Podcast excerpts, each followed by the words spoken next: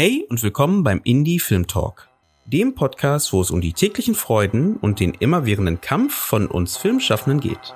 Viel Spaß!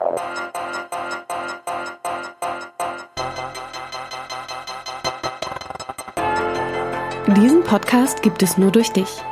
Damit es noch lange Indie Film Talk Content gibt, ob als Podcast, Live-Event oder Fachartikel zu speziellen Themen rund um die Filmszene und das Filmschaffen, unterstütze uns mit einem Abo deiner Wahl bei Steady oder über PayPal. Den Link findest du in den Show Notes. Danke dir. Und jetzt viel Spaß mit einer neuen informativen Folge vom Indie Film Talk Podcast.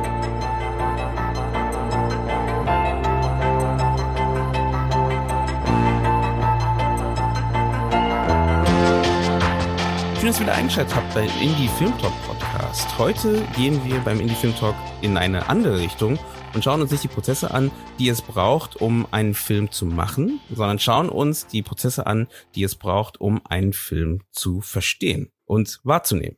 Wir stellen uns in dieser Folge die Frage, wie Filme wahrgenommen werden und wieso nonlineares Erzählen zum Beispiel funktionieren kann.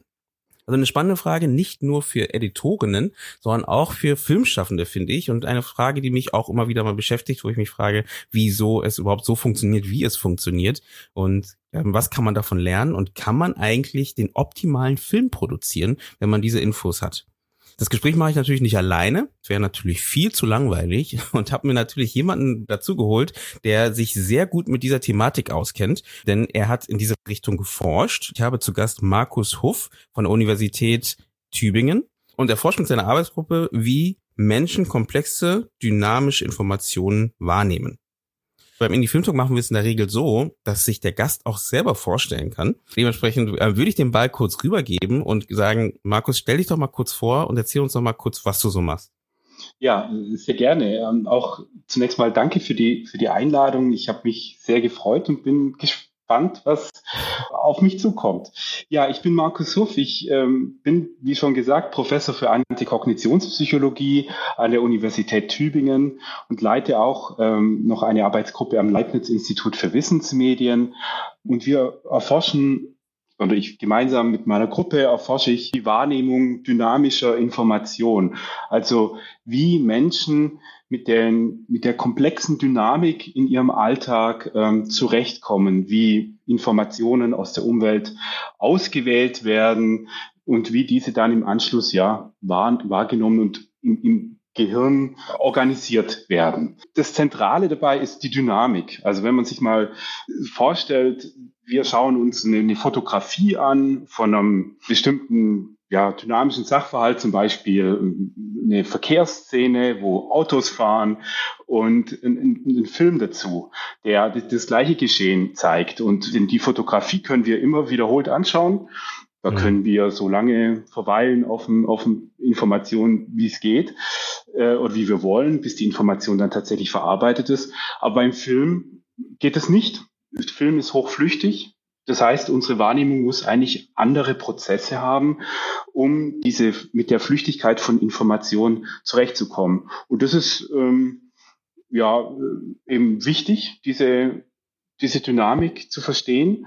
Wenn wir ja Verkehr uns anschauen, wenn wir den Film anschauen, bei dem es heute geht, äh, aber auch äh, wenn wir zum Beispiel uns in, in einem größeren Kontext auch auch an Informationen in, in ja, digitalen Umwelten geben, wie Videoportale mhm. oder soziale Netzwerke. Überall sind eigentlich Informationen flüchtig. Und wir sind daran interessiert, wie Menschen diese wahrnehmen und äh, organisieren. Wie seid ihr darauf gekommen oder wie bist du darauf gekommen, dich mehr mit diesem Thema zu beschäftigen? Äh, ich selber bin sehr daran interessiert, Forschung im, im Spannungsfeld zwischen Grundlagenforschung zu machen, also Erkenntnisse zu generieren, die wichtig sind für, für die Theoriebildung, um für, zu verstehen, wie der Mensch funktioniert, wie die Wahrnehmung funktioniert, aber auch äh, auf der anderen Seite anwendungsrelevante Forschung zu machen. Also äh, Forschung sollte immer auch ja eine gewisse Alltagsrelevanz haben, ein Anwendungsgebiet. Das ist hier im, im Leibniz-Institut für Wissensmedien, also ist ja ein Institut der Leibniz-Gemeinschaft, sehr wichtig. Also die Theoria cum praxi. Wir wollen immer ein Anwendungsfeld haben und zeigen, dass unsere Forschung relevant ist, dass wir tatsächlich auch Probleme lösen können, die im Alltag entstehen. Und ähm, da ist die Dynamik von Informationen spielt da eine zentrale Rolle. Wir, wir sehen, dass immer mehr ähm, ja, Videos gepostet werden in sozialen mhm. Netzwerken, mhm. dass immer mehr Informationen visuell dynamisch vermittelt werden, dass Menschen vier Stunden am Tag äh, Fernsehen gucken und also im Schnitt von vom Säugling mhm. bis zum Kreis und es ist in, dann ganz spannend zu sehen, wie wenig wir eigentlich über die, die Prozesse, die dahinter stehen, wissen. Spannend, dass du das sagst. Also ich, ich bin gerade hängen geblieben bei dem Thema vier Stunden am Tag äh, Fernsehen gucken. Und äh, man redet ja immer jetzt gerade aktuell von, es ist ja so schwierig, die Leute auch ins Kino zu bringen. Das ist etwas, was jetzt nicht auf unserem Konzept steht, was über was wir heute sprechen. Aber da wollte ich mal fragen, ob du da vielleicht in diese Richtung, habt ihr da vielleicht auch schon was geforscht oder in diese Richtung geschaut? Also der Unterschied zwischen Filme zu Hause schauen oder Fernsehen schauen und im Kino, wo du in einem geschlossenen Saal bist, wo du dich voll und ganz auf das Bild konzentrieren kannst. Ähm, wie siehst du denn den Unterschied? Das, ähm, funktioniert das genauso oder ist man doch sehr abgelenkt? Ich denke, es, ist, es gibt fundamentale Unterschiede zwischen der allein der die Situation.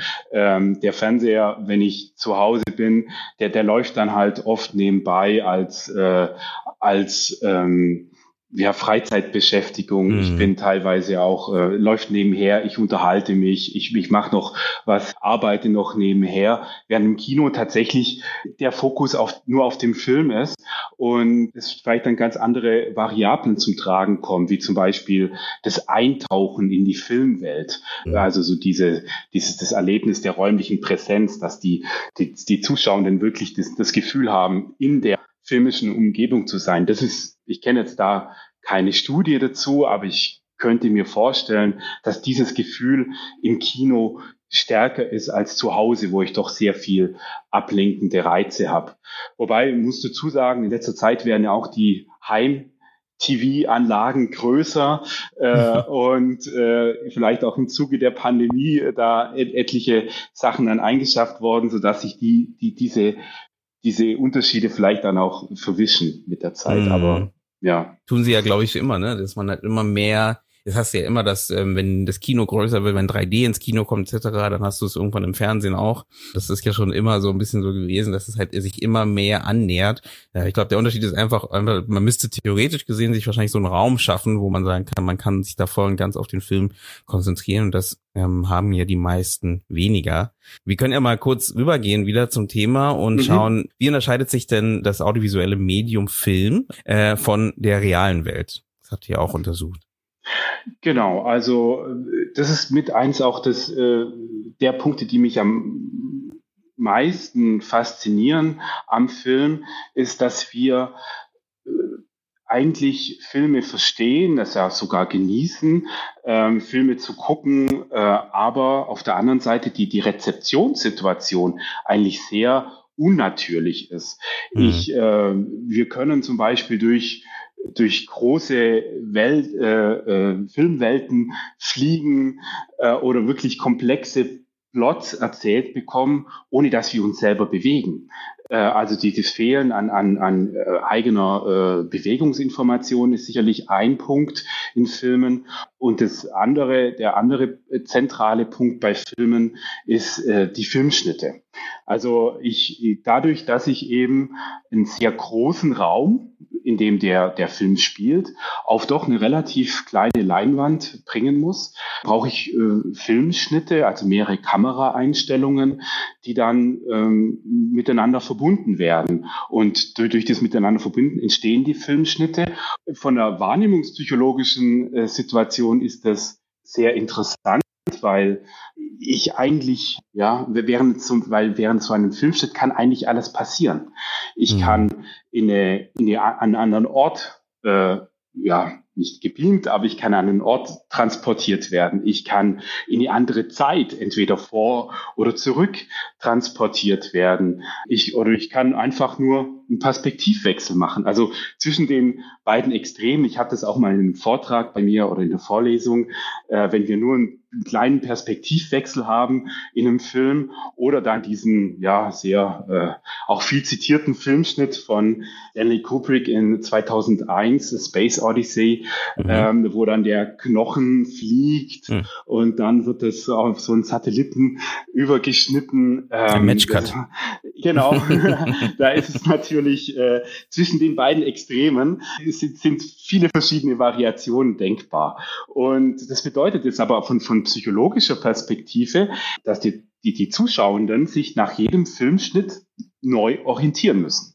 Also wenn man sich das mal anguckt, die visuelle Informationsverarbeitung, also das Sehen, fängt ja an, wenn das Licht auf ins Auge fällt, also auf die durch die Pupille durch auf die auf die Netzhaut.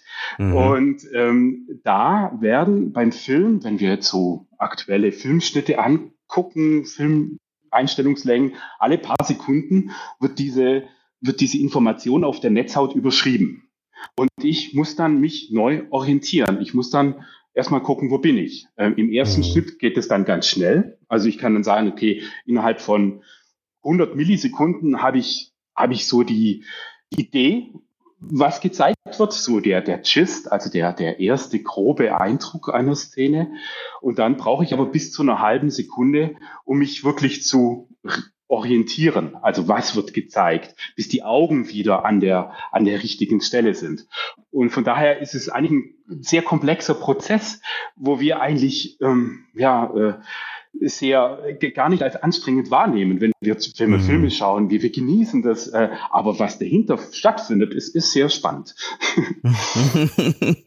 aber ich meine, genau wie du sagst, ich meine, du sagst, das ist kein nicht anstrengend. Ich meine, man merkt ja bei manchen Filmen oder bei manchen Situationen, in manchen Situationen, dass es doch schon anstrengend oder eine wirkliche Aufgabe ist. Nimm dir einen Actionfilm, wo sehr schnell geschnitten wird, wo man manchmal nicht weiß, wo vorn und hinten ist. Da ist es ja dann schon, merkt man, diese Informationsverarbeitung funktioniert nicht so wirklich, ne? weil man dann irgendwie, ja, man ist auf der Suche nach irgendwelchen Anhaltspunkten im Bild ähm, und weil so schnell geschnitten wird, ich glaube, du hast in deinem Beitrag geschrieben, dass jetzt durchschnittlich 1,7 Seku 1,7 Sekunden geschnitten wird, oder? War das irgendwie sowas? Das sind die aktuellen, äh, die, äh, nicht die, das sind die schnellsten Filme, die ich gefunden habe, die Burn-Filme, die ja auch nicht mehr so neu sind, aber da war es so, dass da zum ersten Mal so im, im Kino oder eins ich weiß nicht, ob es das erste Mal war, wo ein, ein MTV-Cutter äh, dann ähm, auf so Spielfilme losgelassen wurde. Und man hat es dann ja. gemerkt, dass da auf einmal eine ganz andere Schnitt, ja, Philosophie dann da war. Man muss sich das vorstellen, 1,6, 1,7 Sekunden die mittlere Einstellungslänge. Das heißt, da gibt es natürlich Schnitte, die sind sehr, sehr, sehr viel kürzer und dann vielleicht auch mal Schnitte, Einstellungen, die sind sehr viel länger. Aber mhm. äh, das ist unwahrscheinlich. Und du hast recht. Also äh, ich habe mir da jetzt auch nochmal diese Verfolgungsjagden da angeguckt in Paris. Äh, man hat keine Chance. Ich habe da mal äh, versucht, äh, in welche Richtung fahren sie jetzt, wo fahren sie, zack, nächster Schnitt. Und das geht dann wirklich sehr, sehr schnell. Aber ich denke, der Filmschnitt hat, hat hat mehrere Funktionen. Man kann natürlich äh, jetzt Filme schneiden, so dass sie, dass man möglichst wenig von den Filmschnitten mitbekommt. Das war ja so auch die die Idee des äh, Continuity Editing, dass der, dass die Zuschauer möglichst wenig gestört werden sollen, dass die Schnitte ähm, ja irgendwie versteckt werden, ja Cut on Action oder dieses 180 Grad System. Ähm, äh, auf der anderen Seite sind, wird von, von den Filmemachenden natürlich auch immer mit, äh, mit dem Schnitt gespielt, also um Spannung zu erzeugen wird dann schneller geschnitten oder mhm. ähm, ja, um, um Leute auch wirklich ja zu, zu ja nicht zu verwirren, aber um ja um, um die, mit den mit den Zuschauern zu spielen, kann man natürlich explizit mit mit solchen Regeln brechen, wo dann äh, auch ja Aufmerksamkeit wieder erzeugt wird. Und ähm, das ist sicherlich ähm, ja ich stelle mir das immer vor, wenn ich jetzt nur einen Film mache, der, der sich jetzt wirklich an alle Regeln hält und so, das kann ja auch ein bisschen langweilig wirken. Ich denke, da, mhm. da, da braucht man dann schon ein bisschen, manchmal so einen Muntermacher. dann wieder, das ist, ja. Mhm. Ja, du sprichst es an. Ich glaube, es ist spannend halt zu wissen, dass es diese Regeln gibt. Ich glaube, das ist das Spannende daran, weil ich glaube, dieses Continuity Editing, so wie ich das verstehe, ist es halt hauptsächlich dafür da, ähm, du hast ja schon ein paar Punkte genannt, ne? Also die 180-Grad-Regel zum Beispiel, die kennt ja, die kennen viele. Mhm. Eyeline-Thema, ähm, Eye-Trace gibt's auch noch, ne? Und Matching Action, ne? Also das Matching mhm. Action ist auch spannend, weil das hast du ja auch theoretisch gerade angesprochen. Da gibt's ja Beispiele von eben Mad Max zum Beispiel, wo wirklich geguckt wird, dass die Action immer an im Center Point des, des Bildes passiert, ne? Mhm. Dass du gar nicht erst auf die Suche gehst mit den Augen die ganze Zeit, ähm, sondern dass es halt dir so leicht gemacht wird wie möglich. Und ich glaube, das ja. ist so ein bisschen das, was hinter so dem, dem System steckt, ne? dass man ja. das dem Zuschauer so leicht macht wie möglich, dem der Geschichte zu folgen. Genau. Du hast in deinem Beitrag ja auch das Thema eigenes Enden aufgenommen gehabt. Also, dass zum Beispiel Schnitte äh, in der Regel von den Zuschauenden nicht als eigenes Ende wahrgenommen werden. Was ist denn eigentlich ein eigenes Ende? Vielleicht da nochmal zum Verständnis und woran äh, liegt das, dass es nicht als eigenes Ende gesehen wird? Ja, das ist eine sehr, sehr gute Frage, die uns auch in der, in der Forschung sehr, beschäftigt. Es gibt ähm, eben, wie vorhin schon skizziert, so diese, diese Schnitte, die jetzt noch nur innerhalb einer Szene sind, die jetzt eigentlich reine Perspektivwechsel sind oder vielleicht eine Veränderung der Einstellungsgröße und dann bis hin zu, zu Schnitten, bei denen wirklich eine komplett neue Handlung beginnt. Und zwischen diesen beiden Extremen sind, sind verschiedene Abstufungen denkbar. Also zum Beispiel, es kann einfach äh, sich der Raum verändern. Aber ansonsten bleibt alles gleich, wenn man zum, zum Beispiel eine Gruppe unterhält sich in einem Raum und geht dann und dann Schnitt dieselben Personen gehen dann einer anderen Aktivität in einem anderen Raum nach. Sieht man, da haben sich haben sich nicht so viel verändert. Die Gruppe an Personen blieb die gleiche, mhm. äh, die die Zeit blieb kontinuierlich, aber der Raum und die, die Handlung haben sich verändert. Und so äh, kann man auch äh, mit, mit verschiedenen anderen Dimensionen ähm, hier kodieren, also die zeitliche Dimension äh, noch oder die tatsächlich die Anzahl oder an, an Schauspielern, an Charakteren in, in, in einem Raum, die, die sich auch ähm, verändern können. Und ja, wenn man Untersuchungen macht, es gibt da ganz nette Experimente zur sogenannten Edit Blindness, also dieser Blindheit für filmische äh, ja, Edits, bittet man Versuchspersonen in einem Labor, also wir machen, sind eine experimentelle Wissenschaft, wir machen Experimente, äh, bittet man die Versuchspersonen, äh, einen Film anzugucken, und äh, immer dann eine Taste zu drücken, wenn Sie einen Filmschnitt bemerken.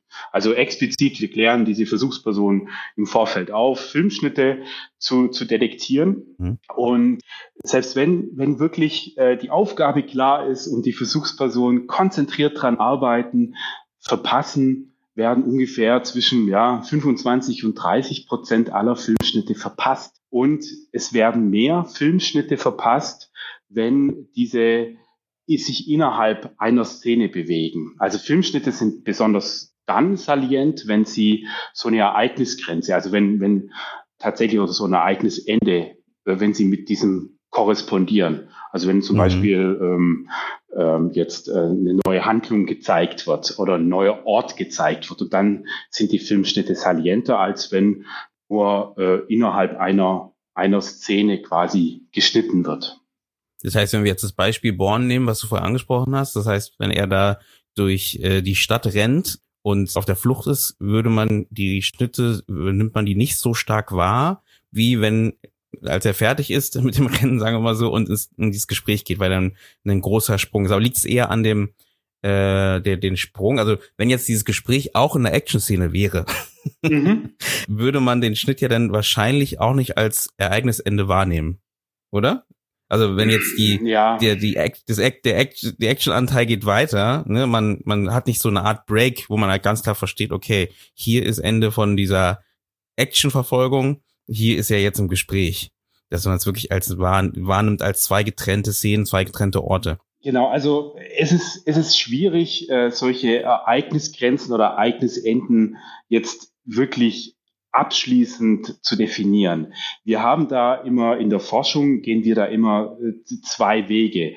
Zum einen ähm, eine, eine inhaltliche Analyse von Filmen. Also wir, wir machen das genauso, wie du gesagt hast. Okay, da ist jetzt die, die, die, die Fluchtszene in der Stadt mhm. und dann kommt die Konversationsszene. Das mhm. wird dann, wird dann von verschiedenen äh, Ratern ähm, bewertet, äh, die sich den Film angucken, so dass wir unabhängige Ratings haben.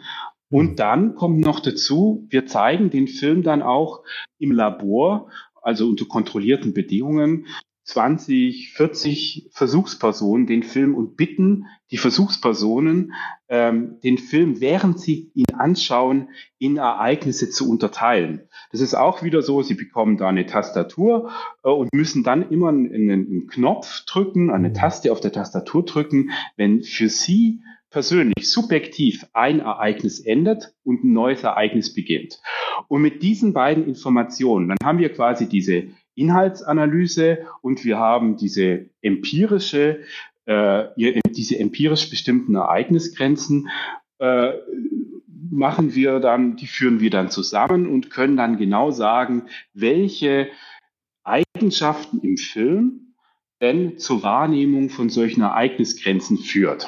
Mhm. Also deswegen ist es immer schwierig, jetzt über Filme zu sprechen, die, die man nicht im Labor untersucht hat. Mhm. also Klar. diese explizite Burn-Szene müsste man jetzt schauen, wie denn die von den Versuchspersonen wahrgenommen wird äh, und auch eben parallel so eine Inhaltsanalyse zu machen, um dann die Daten zu triangulieren und schauen, ja, wie, wie, wie passt das zusammen. Aber im Prinzip ja, also wenn sich eine Handlung verändert, äh, dann ist normalerweise das ein starker Indikator für eine Ereignisgrenze und ähm, dann beginnt auch ähm, ja, ist kognitiv gesehen, also äh, bei in unserem, in unserer äh, menschlichen Informationsverarbeitung beginnt dann wirklich was Neues. Finde ich spannend. Ähm, weil genau, deswegen habe ich es nochmal nachgehakt, weil ich finde, genau, das heißt, das kann man ja mitdenken. Ne? Das heißt, wenn man eben solche wichtigen äh, Enden setzen möchte, damit halt ein neuer Denkprozess oder, naja, gut, Denkprozess ist das falsche Wort, oder ein neuer Aufnahmeprozess vielleicht stattfindet, dann kann man halt wirklich darauf achten, vielleicht das wirklich noch sichtbarer voneinander zu trennen, was jetzt die Geschwindigkeit angeht, was den Schnitttempo, Schnitttempo angeht zum Beispiel. Es gibt ja verschiedene Möglichkeiten, da an so ein Ereignisende zu kommen. Wie, weil du gerade von dem Labor oder von der von der Forschung gesprochen hast, ähm, wie macht ihr das denn, dass ihr da eben so eine große Anzahl von verschiedenen Film äh, äh, von verschiedenen Leuten sitzt da sitzen habt, die halt die Filme bewerten, weil ich meine, so ein Film, so ein Schnitt ist ja auch etwas, was kulturell unterschiedlich wahrgenommen wird. Ähm, zum einen, Nummer zwei, hat es ja auch was mit Erfahrung zu tun. Ne? Leute, die mhm. Born noch nie gesehen haben, also diese schnellen Schnitte noch nie gesehen haben, werden wahrscheinlich schnell, also meine Meinung, äh, mein, mein Gedanke jetzt dazu, äh, verbessere mich gerne, äh, werden wahrscheinlich schneller halt vielleicht überfordert sein oder nicht wissen, was sie dann machen können, als Leute, die halt viel so solche Sachen äh, konsumiert haben. Wie gewährleistet ihr denn, dass ihr da so eine so eine Mischung hinkriegt, dass da ja, dass es wirklich valide ist, was ihr da rausholt? Mhm. Das ist eine interessante Frage, die quasi fast schon ja in, in, in ein, ein, einen zentralen Punkt in der psychologischen Forschung anspricht. Also ich habe es schon gesagt, wir, wir sind experimentell, das heißt, wir haben mhm. Labore. Bei uns kommen die Versuchspersonen, schauen sich Filme an, wir messen ja äh, Filmschnitterkennung oder messen Augenbewegungen, also Blickbewegungen. Und die Versuchspersonen, die wir normalerweise im Labor haben, sind Studierende. Also mhm. wir haben hier äh, ein Pool von Versuchspersonen in Tübingen, ähm, die Interesse haben, an solchen Experimenten teilzunehmen und ähm, die bekommen dann Einladungen und wir haben, da wir Filmforschung machen, eigentlich immer nie Probleme, Versuchspersonen zu finden, weil äh, bei uns darf man Sitcoms angucken oder irgendwelche mm. andere Filme.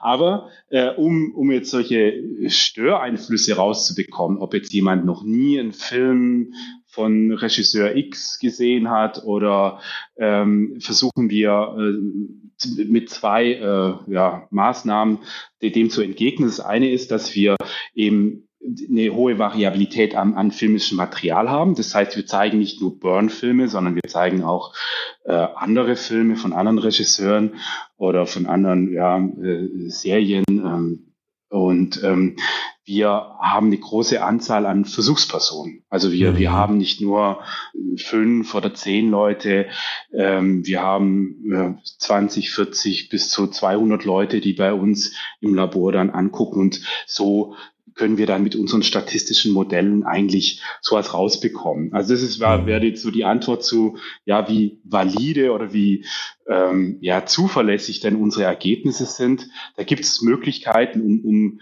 um diesen Fehler zu minimieren. Das mhm. andere ist natürlich, ist eine, eine sehr spannende Frage, wie denn, ob man Filme schauen lernen muss. Mhm, also ja. ist das jetzt was, weil, weil den, den Film gibt's noch nicht so lang, wenn man das jetzt äh, auf, auf eine evolutionäre Perspektive anschaut, äh, denke ich mal, dass wir noch nicht angepasst sind an, an Film schauen. Das heißt, es muss dann irgendwie anders gehen, dass wir, ähm, wie, wie wir ja, lernen, Filme zu gucken.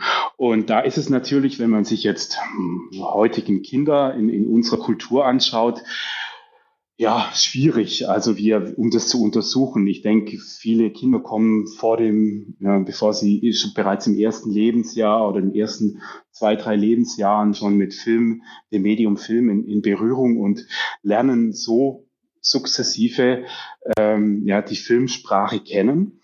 Und ähm, so das ist was, wenn man eine Untersuchung macht, ja, müssen Filme denn eigentlich gelernt werden, man in, in so westlichen Kulturen eigentlich schwer an, an, an, an richtig gutes Datenmaterial kommt. Mhm. Also ein Kollege von mir, ähm, auch mein, mein Doktorvater äh, Stefan Schwan hat da eine sehr interessante Studie gemacht ähm, mit einer äh, türkischen Kollegin, die ähm, erwachsene Film Novizen gefunden haben. Es ist in, ein, in der Türkei lebendes äh, Volk, das ursprünglich nomadisch war, das wirklich ähm, keinen Zugang zu, ähm, ja, zu, zu, zu Medium Film hatte. Kein, da gab es keine Fernsehen.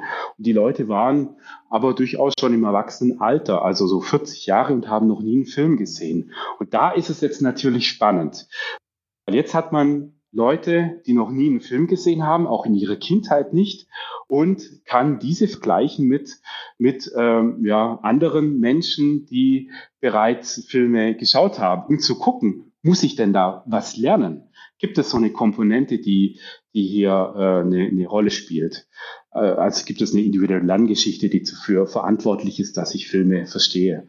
Mhm. Und ähm, ja, das war eine, eine, eine sensationell äh, coole Studie, die da gemacht wurde, weil ähm, es äh, tatsächlich ähm, gelungen ist, äh, zu zeigen, dass es äh, bestimmte einfache, wo wir denken eigentlich, äh, ja, einfache Schnitte, wie zum Beispiel so ein Point-of-View-Shot oder so ein Establishing-Shot, äh, dass da die Filmnovizen richtig Schwierigkeiten hatten, diese so zu interpretieren, mhm. wie die, die Personen, die Film, viel Filmerfahrung hatten.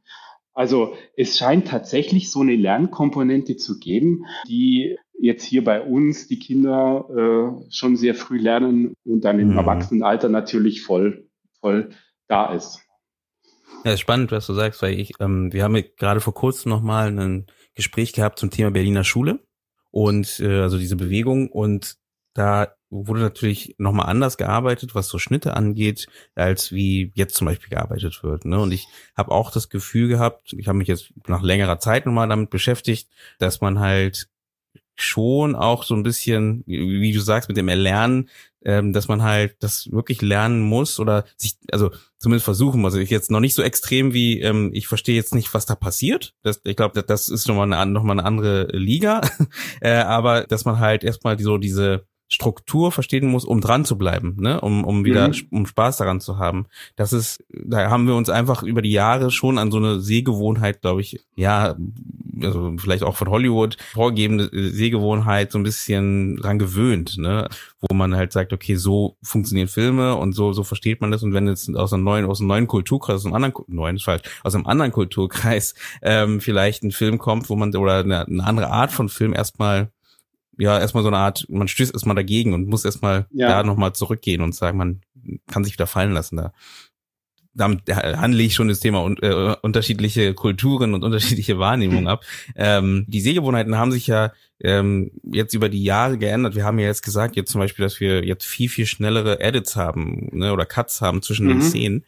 Gibt es denn in der Studie oder in irgendeiner Art von Studie vielleicht auch irgendwie so eine Art Best Case? Also wo man sagt, in so viel Zeit bräuchte der Mensch, das menschliche Auge oder das Gehirn, um halt ähm, Sachen, um halt Bild, Bilder zu verarbeiten. Ähm, das sieht, warum ich frage, ist zum Beispiel, äh, man hat auch gesagt, dass 3D im 3D-Bereich zum Beispiel oder im stereoskopischen Bereich eigentlich viel zu schnell, schnell geschnitten wurde, weil mhm. da einfach viel zu viele mhm. Informationen da sind, die mhm. nicht verarbeitet werden konnten in der Zeit. Und das ist auch ein Grund dafür, warum 3D-Film oder stereoskopischer Film ähm, nicht so wirklich äh, bei den Zuschauenden halt wirklich Anklang findet, Kopfschmerzen verursacht, bla bla bla. Gibt es da vielleicht irgendwie, wo man sagt, so das ist so ein Wert, was so gängig, was so als Standard gesehen wird?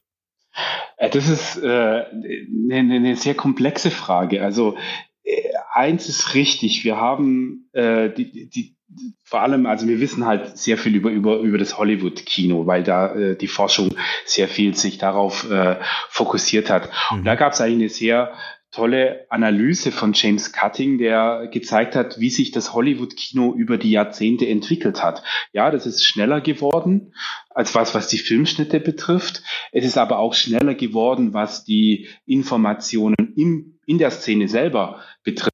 Also da wird mehr Bewegung gezeigt und es ist dunkler geworden. Also die, die mhm. wahrscheinlich auch bedingt durch die Aufnahmetechnik äh, können jetzt einfach mit viel schwächeren Lichtverhältnissen mhm. gearbeitet werden. Und äh, was jetzt in Bezug auf den Filmschnitt äh, interessant ist, dass es jetzt nicht nur auf eine bestimmte Dauer äh, ankommt. Er sagt, okay, ich brauche zwei Sekunden oder drei Sekunden, sondern dass es auf das, auf das Muster der Filmschnitte ankommt. Dass es quasi eine bestimmte ähm, ja, Konfiguration von schnellen und eher, eher langsamen, äh, längeren Einstellungen gibt, die besonders attraktiv sind für, mhm. für, die, für den Menschen. Die, äh, und da gibt es eben so die, die Hypothese, dass sich äh, der, der Aufsatz heißt dann auch The Evolution of Hollywood Cinema, dass sich das Kino an die menschlichen äh, Informationsverarbeitung angepasst hat mit der Zeit. Und das ist ähm, eine sehr, sehr spannende Hypothese, die, die da formuliert wird, weil es würde bedeuten, dass wir, dass wir tatsächlich Filme machen können, die sehr äh, adaptiv sind für, für die menschliche Verarbeitung. Da hat man auch zeigen können, dass, dass äh, zum Beispiel die Gehirnaktivität äh, von äh, Synchrones über mehrere äh, Zuschauerinnen und Zuschauer hinweg oder dass die Blickbewegungen sehr synchron sind. Es mhm. hat natürlich dann auch äh, Implikationen, wenn man Richtung Propaganda denkt zum Beispiel. Mhm. Also kann man das Wissen nutzen, um, um, um Propagandafilme äh, oder um Propaganda zu, zu, zu machen. Das ist äh, hier sehr, sehr spannend, sich in diesem äh, Feld zu bewegen. Ähm, was jetzt diese, dann dein, deine zweite Frage, wie, wie man jetzt, ähm, wie viel Zeit ich denn brauche, um, um, um mich überhaupt zu wissen, was in sich, was, was vor, was in der Szene vor sich geht. Mhm. Da habe ich ja vorhin schon mal so gesagt, also wir brauchen ungefähr 100 Millisekunden, um, um so eine, die, den ersten Eindruck zu, zu bekommen von der Szene. Also innerhalb von 100 Millisekunden kann ich sagen, es handelt sich um eine Strandszene zum Beispiel oder um eine Berglandschaft. Das ist extrem kurz.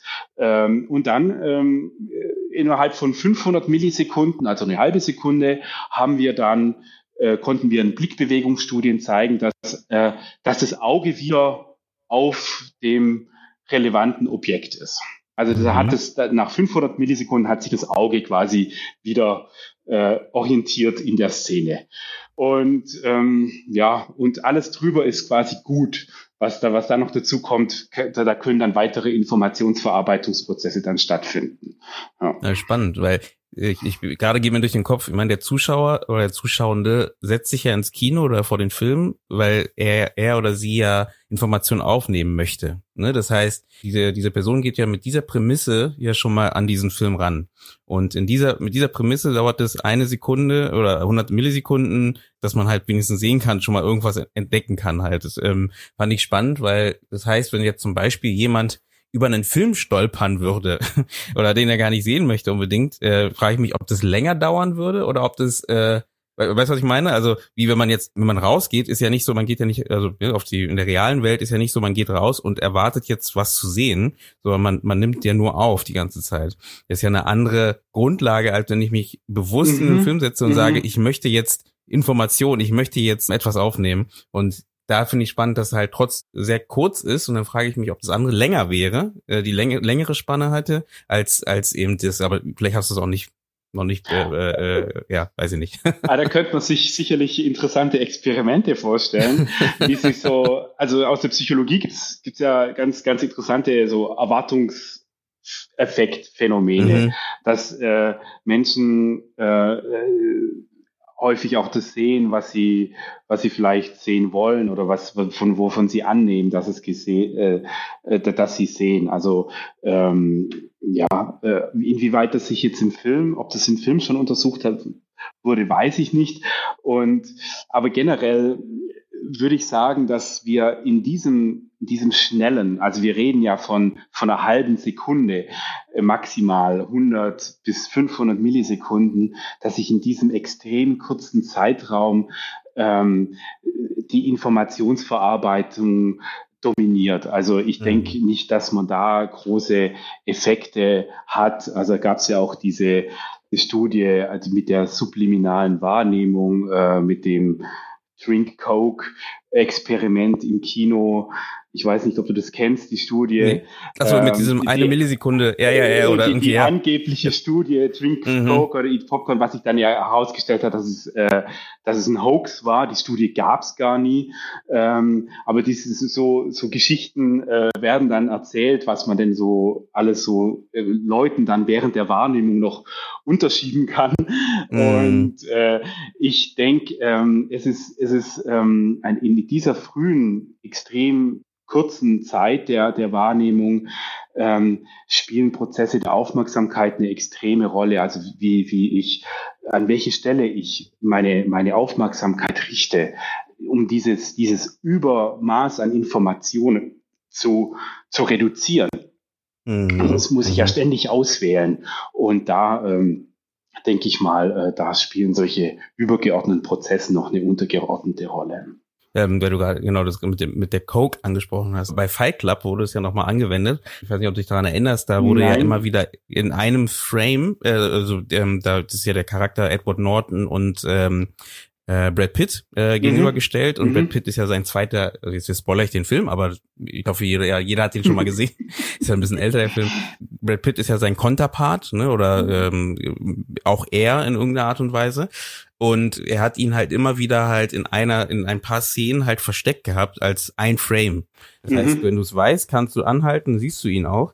Wenn du es nicht weißt, dann siehst du es halt nur so ganz nebenbei und nimmst es halt wahr irgendwie. Also ob das jetzt, ich glaube, ich weiß gar nicht, ob das untersucht wurde, ob das wahrgenommen wurde oder ob das wirklich jetzt nur so ein Gimmick ist, ne, der da zwar drin ist, aber man merkt es gar nicht wirklich. Aber beim Schauen siehst du, wenn, wenn man weiß, wonach man sucht, sieht man auch diese Stelle, wo kurz das Bild von dieser anderen Person zu sehen. Ich glaube, es war ein bisschen mehr als ein Frame, vielleicht so drei, vier Frames.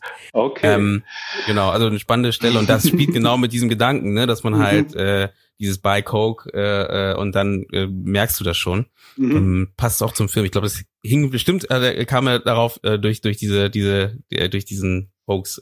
Ja, ja, interessant. Das wusste ich nicht. Ach so, zum Thema 3D. Das ist, äh, das äh, hatte ich, hattest du ja gerade angesprochen, dass 3D mhm. ähm, schwierig ist. Und wir haben ja tatsächlich, äh, also es gibt ja immer noch Kinofilme in 3D, aber jetzt so im, im, im TV-Bereich hat sich das ja nie durchgesetzt. Also kann nee. ich an eine Zeit erinnern, wo, wo, je, wo man kein Fernsehen ohne, ohne 3D-Funktion kaufen konnte, aber jetzt ist es wieder tot. Und mhm. ähm, wir hatten da tatsächlich auch äh, eine Studie dazu, die ist leider noch nicht publiziert, aber ähm, da hatten wir untersucht, wie denn diese, diese Schnitterkennung von der ich vorhin erzählt habe, also die Versuchspersonen müssen die Filmschnitte erkennen mhm. in Filmen, wie sich diese unterscheidet äh, zwischen einem 3D und einem 2D-Film. Ja.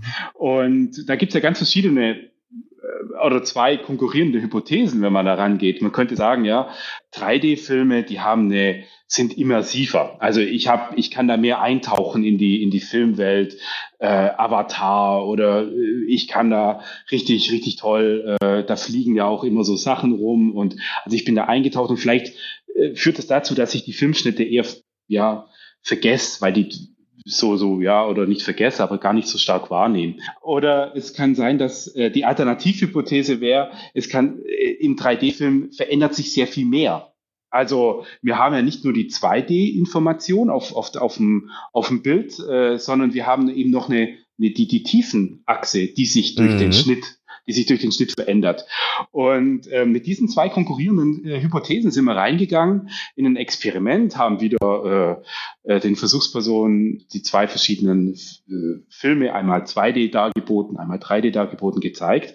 Und ähm, es war so, dass die 3D-Filmschnitte sehr viel besser äh, erkannt wurden als die 2D-Filmschnitte.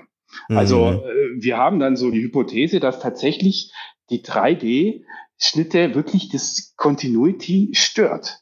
Also das ja. ist, wirkt wirklich für die Versuchsperson ähm, oder für die, für die Zusehenden tatsächlich sehr viel störender als jetzt so ein 2D-Schnitt.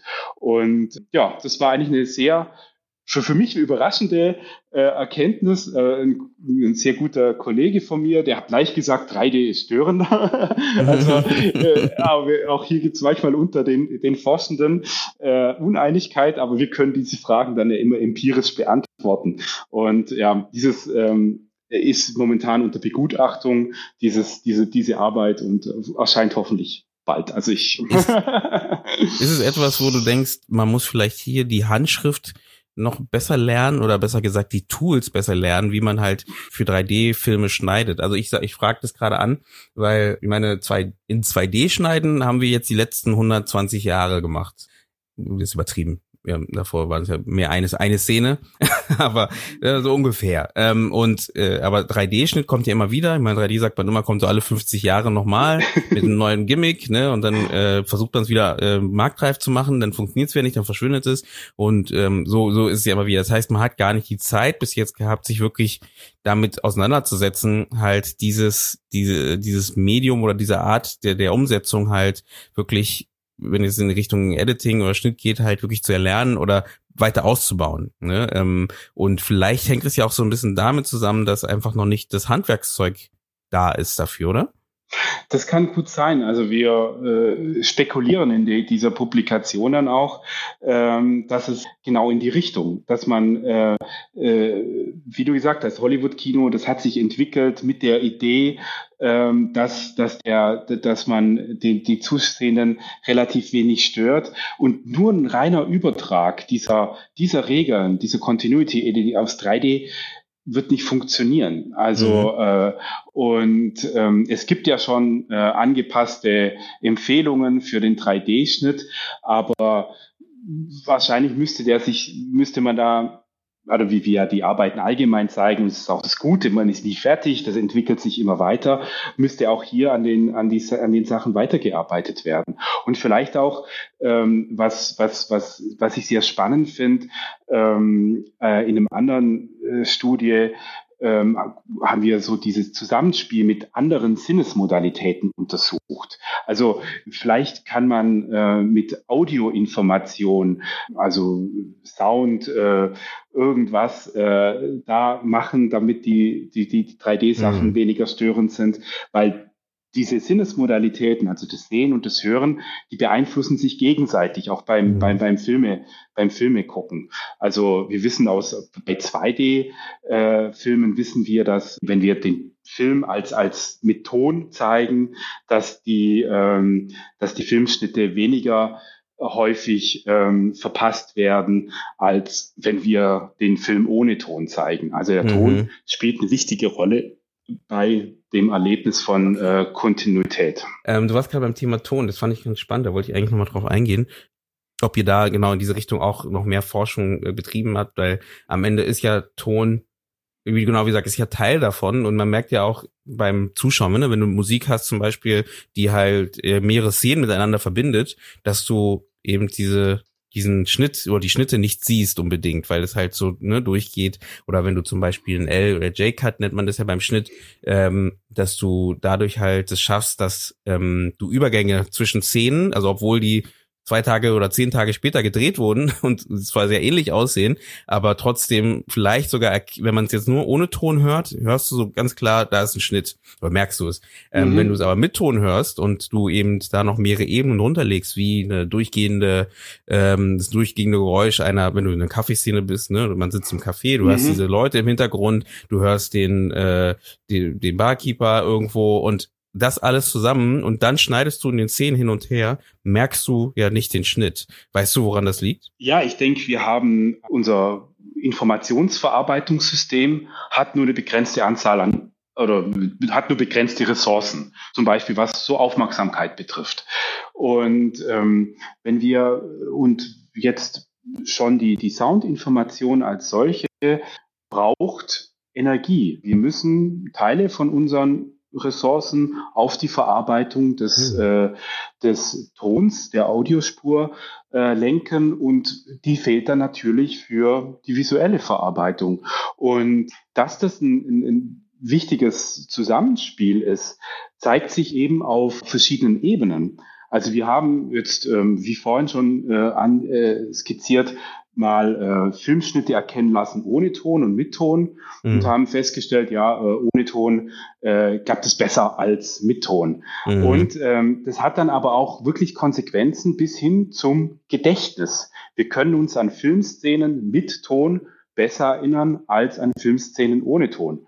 Und äh, das, äh, klar, ich habe einfach mehr Informationen, ich habe reichhaltigere Informationen, mhm. die ich dann für den, für den Abruf dann auch verwenden kann, also für das Erinnern.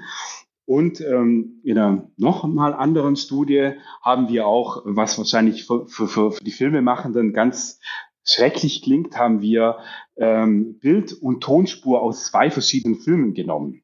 Mhm. Und äh, geschaut, ja, wie wirkt sich denn das auf das Gedächtnis aus? Also kann ich mich, äh, ist es es nur der Ton, der dazu führt, dass ich mich an Filme besser erinnern kann, oder muss der Ton noch passend zum Bild sein? Mhm. Und ähm, das ist für, für Psychologen war das äh, äh, eine interessante Frage, weil, weil es eben gerade auf diese ja, ähm, ja, Zeitgleichheit der Darbietung äh, eine wichtige Rolle spielt. Also wenn jetzt zum Beispiel ein Auto vorbeifahren äh, sehe und dann höre ich auch das Motorgeräusch, dann ist das ja ein passender Ton. Aber wenn ich da jetzt das Auto vorbeifahren sehe und ich höre ja eine Kaffeeszene, dann passt es nicht. Mhm. Äh, und ähm, hier konnten wir zeigen, dass, dass es einen Gedächtnisvorteil gibt für, für den passenden Ton. Also es ist nicht nur, dass der Ton da sein muss, sondern er muss auch passen zur, zur Szene. Da gibt es noch äh, ganz viele interessante Phänomene, wo wir uns auch mal schon mal überlegt haben, gerade was, was so Filmschnitte anbe anbelangt. Also es gibt ja oft so eine, so eine Form, ich weiß nicht, wie das heißt, äh, dass, dass der Ton beispielsweise von der neuen Szene schon anfängt, während die alte Szene noch gezeigt wird. Also wo, wo der Zuschauer dann schon antizipieren kann, ja, da passiert jetzt, da kommt jetzt eine Szene äh, X äh, mhm, mhm, mhm. oder ich höre schon mal das Auto fahren, bin aber noch im, im Café drin, aber ich höre schon das Auto. Und äh, dann wird, keine Ahnung, ein paar hundert Millisekunden später erst das Auto gezeigt. Mhm, mhm. äh, es gibt so einige Filme, die, die spielen damit.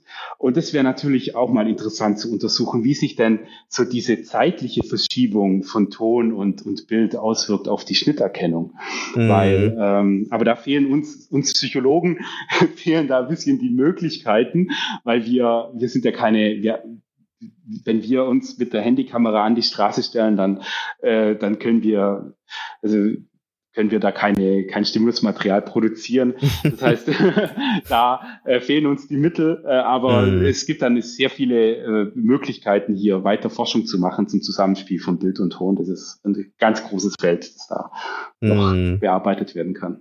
Und, und wie weit ist denn zum Beispiel ähm, die Information des Bildes entscheidend für den Schnitt, für auch hier für die Wahrnehmung des Schnitts? Also damit will ich sagen, wenn du jetzt zum Beispiel du hast einen, Raum, einen leeren Raum ne, und äh, da ist nicht viel drin, du hast dann nur einen, also du hast einfach mehr Zeit, um sich Sachen zu merken, theoretisch gesehen als Zuschauer. Wie weit ist denn diese Information hilfreich oder nicht hilfreich für den Schnitt? Ich komme gerade darauf, weil ähm, man kann ja auch viel mit zum Beispiel den äh, geometrischen Formen arbeiten oder eben zu gucken, hey, äh, machst du alles, ne, die Linien alle ungerade und ähm, dann schneidest du und gehst in eine andere Szene, wo plötzlich alles wieder ganz anders ist. Ähm, ob man ähm, mit der Bilddarstellung, also das, was man halt sowieso schon hat, vielleicht auch da die, die Sichtbarkeit des Schnittes halt stärker machen kann oder eben verringern kann.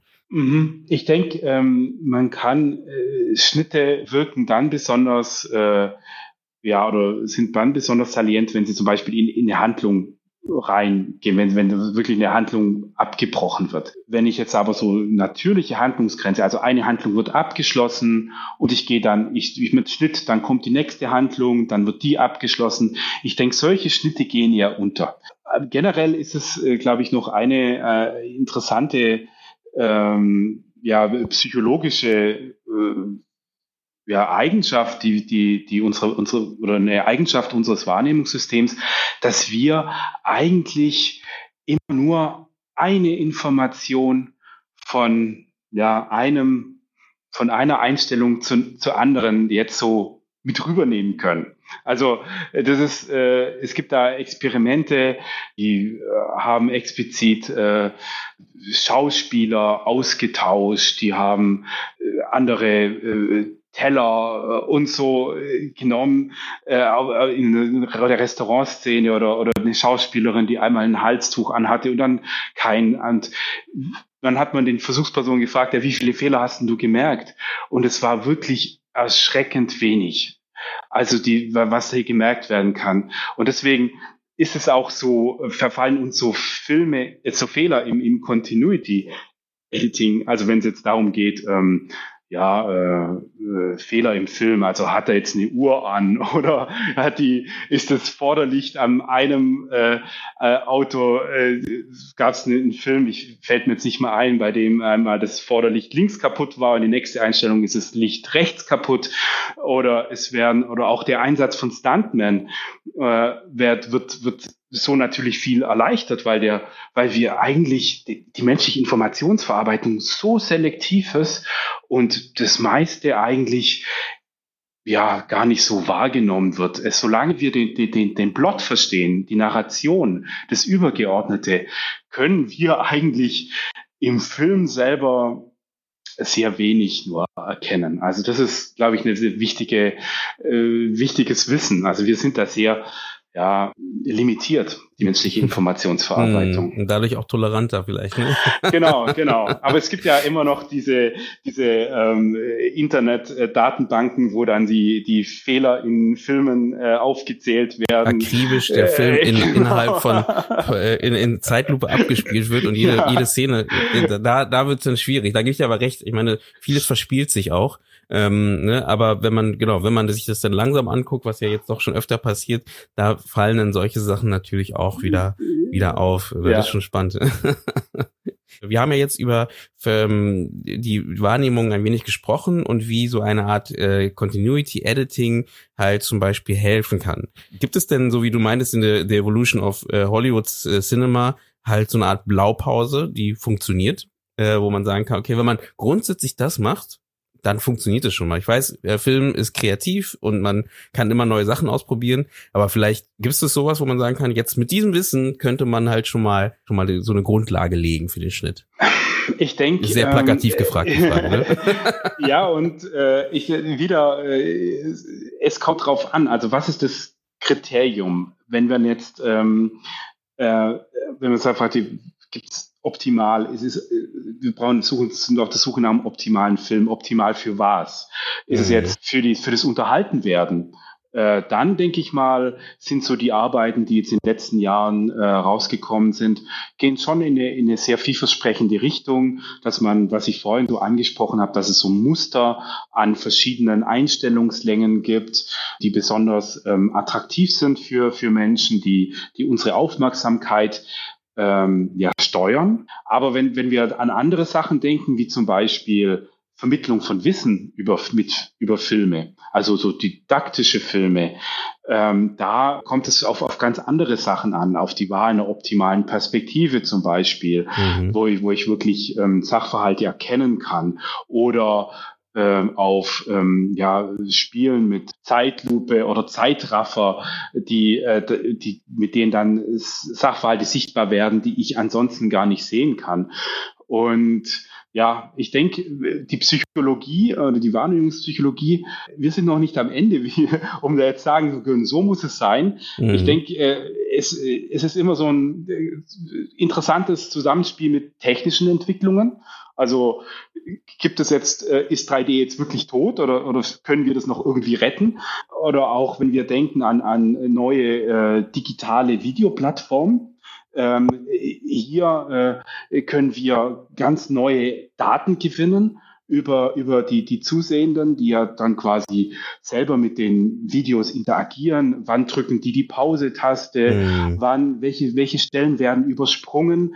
Und ähm, also durch, durch die Entwicklung in der Technik, äh, die, die wir dann wieder im Labor aufgreifen, zu gucken, was passiert da überhaupt, bleibt es spannend. Also ich denke, wir sind noch nicht da, sondern äh, wir, es liegt noch viel Forschung äh, vor uns. Es hat großes Potenzial und ähm, ja, das, Kommt voran ähm, und voran. Genau, genau. Also es ist eine Evolution. Ich denke, äh, der Film selber ist ja war ein neues Medium, hat sich permanent entwickelt. Jetzt mit den äh, neuen Techniken, Digital, Digitalisierung, ähm, kommt, kommt immer, kommen immer neue Informationen dazu, neue Möglichkeiten, mit denen wir natürlich auch wieder, wieder spielen können, neue Experimente und damit auch, und das ist, glaube ich, auch ganz wichtig, jetzt von einer, wieder um die psychologische Perspektive einzunehmen. Wir verwenden den Film ja als Werkzeug, auch um die menschliche Wahrnehmung zu untersuchen. Weil ähm, mit den Erkenntnissen, die wir aus unseren Experimenten gewinnen, das ist zwar interessant, auch für, für, für, für, viele Bereiche. Also wir können dann das Wissen nehmen, um, äh, um andere ähm, Anwendungs, äh, Bereiche oder um die Anwendung als solche zu informieren. Wir wollen aber auch gleichzeitig die, die psychologische Theoriebildung vorantreiben. Mhm. Also um zu gucken, ja, welche, welche Prozesse laufen denn beim, bei Menschen ab in Bezug auf die visuelle Wahrnehmung und mhm. ja.